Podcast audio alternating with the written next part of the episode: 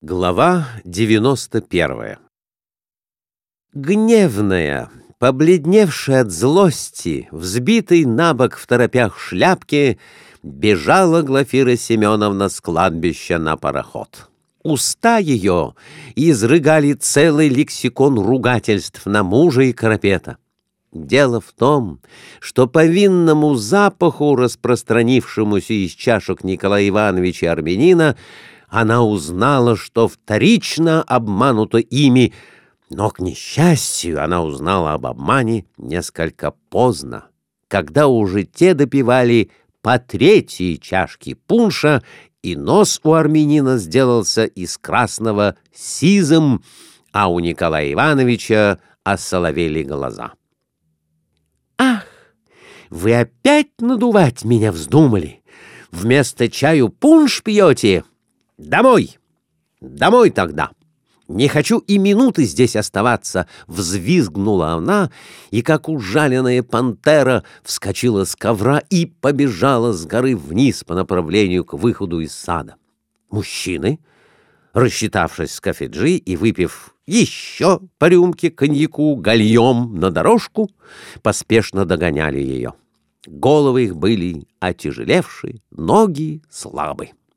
Николай Иванович даже споткнулся и упал раз, прежде чем догнать жену. «Пронюхала!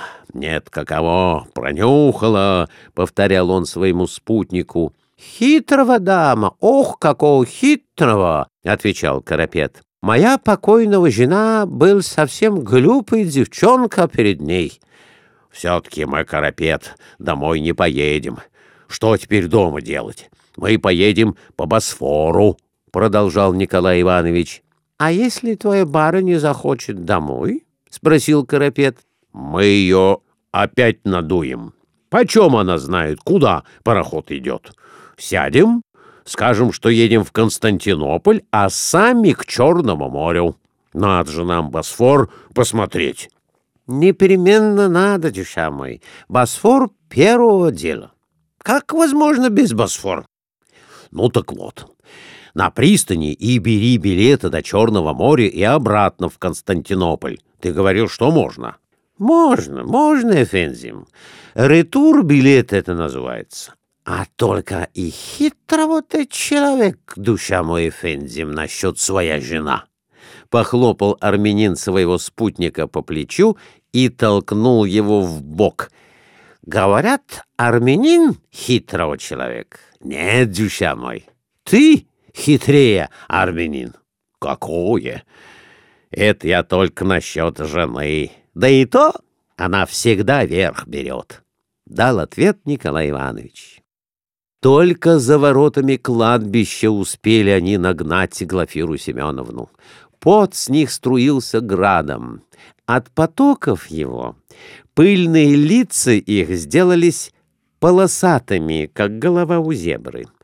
Глафира Семеновна чуть не плакала от злости. «Ага, пьяницы! Наконец-то вы оторвались от вашей кабацкой соски!»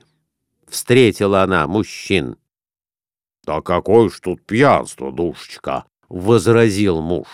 «Просто выпили пуншику на легком воздухе при благоухании кипариса». «Однако вы меня надули!» Два раза надули? Нет, уж больше не надуете. Теперь домой и никуда больше. Да, конечно же, домой, ангельчик. Куда же больше? Проедем через Босфор и домой. Нет, совсем домой.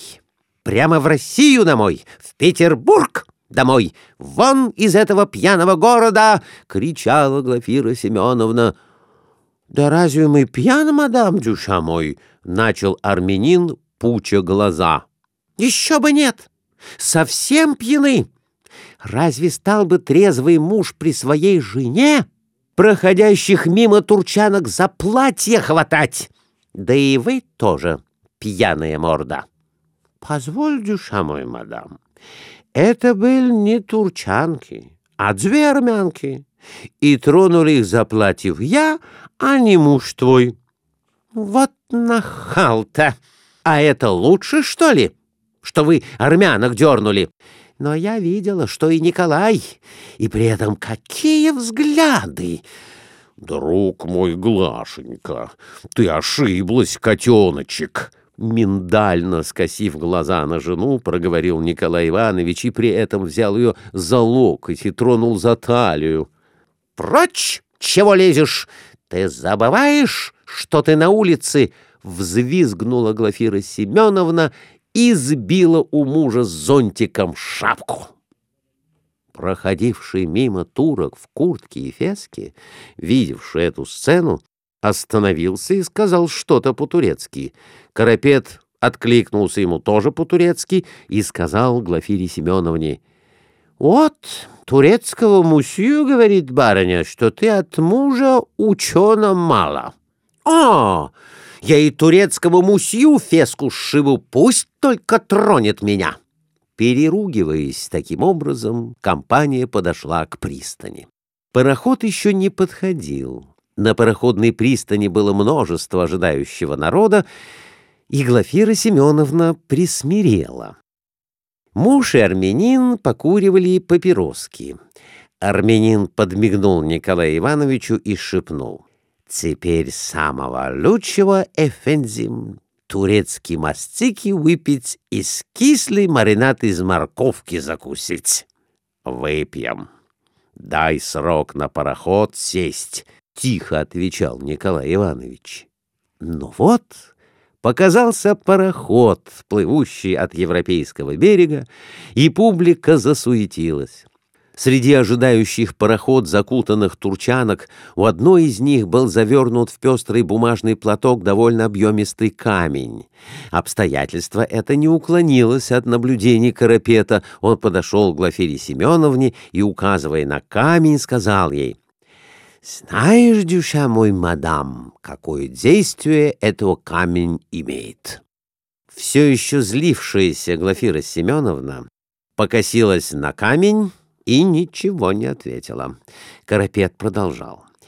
Это камень ей шейх Адзеруиш дал. Это камень святой. У этого турчанки теперь детей нет, а через камень будет. Это камень из Мекка. Глафира Семеновна отвернулась, опять не проронив ни слова. Пароход пристал к пристани, и публика хлынула на него. Еще две-три минуты, и он отвалил от берега, направляясь к Черному морю. Николай Иванович в сопровождении супруги и Карапета поднялись на верхнюю палубу и стояли на ней, смотря на удаляющееся от них живописное местечко. Погода была тихая, ясная. «Прощай, скутери!» — воскликнул Николай Иванович нетвердым языком, снял с головы шапку и махнул ей. «Тьфу! Пьяное место!» — плюнула жена и отвернулась. «Прощай, матушка Азия!» — повторил свой возглас муж и опять махнул шапкой — «Не кланяйся, дюша мой, Эфензим. Еще пять-шесть раз будем сегодня к азиатский берег подходить», — остановил его Карапет. «Как так?» — удивился тот. «Пока до Черного моря доедем, пять-шесть пристаней на европейского берег есть, да пять-шесть на азиатского. Много раз, дюша мой, своя Азия увидишься». Глафира Семеновна прислушивалась к их разговору, но не поняла, в чем дело. Она думала, что она едет в Константинополь, и видела, что пароход направляется к европейскому берегу. И вот пароход пристал уже к пристани европейского берега. Слава богу! Наконец-то вернулись в Константинополь, — говорила Глафира Семеновна и начала спускаться с верхней палубы, прибавляя «И уж сегодня я из квартиры не ногой».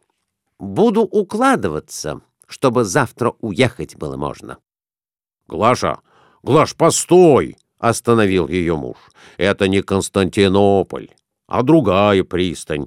— Как другая пристань? — вскинула она на мужа удивленные глаза. — Это пристань Ортакёй, мадам сударыня, — досказал ей армянин. Вон по-французскому вместе с турецким и написано на пристани, что Артакёй, — прибавил он. Тут жиды живут. На кой шут нам Артакёй, если мы поехали в Константинополь? Глаш, Глаш, ведь мы не в Константинополь поехали, — сказал Николай Иванович. Выходя давеча из дома, мы условились, что после скутери по Босфору до Черного моря прокатимся.